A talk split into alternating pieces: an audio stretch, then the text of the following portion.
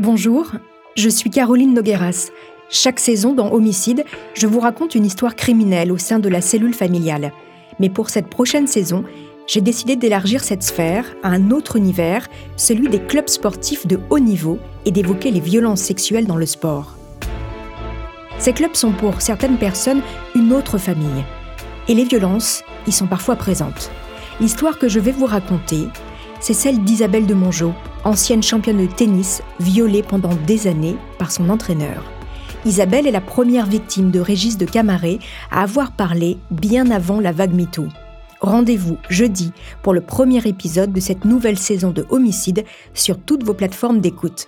Vous pouvez également écouter la saison en intégralité si vous êtes abonné à la chaîne Bababam Plus sur Apple Podcast dès jeudi.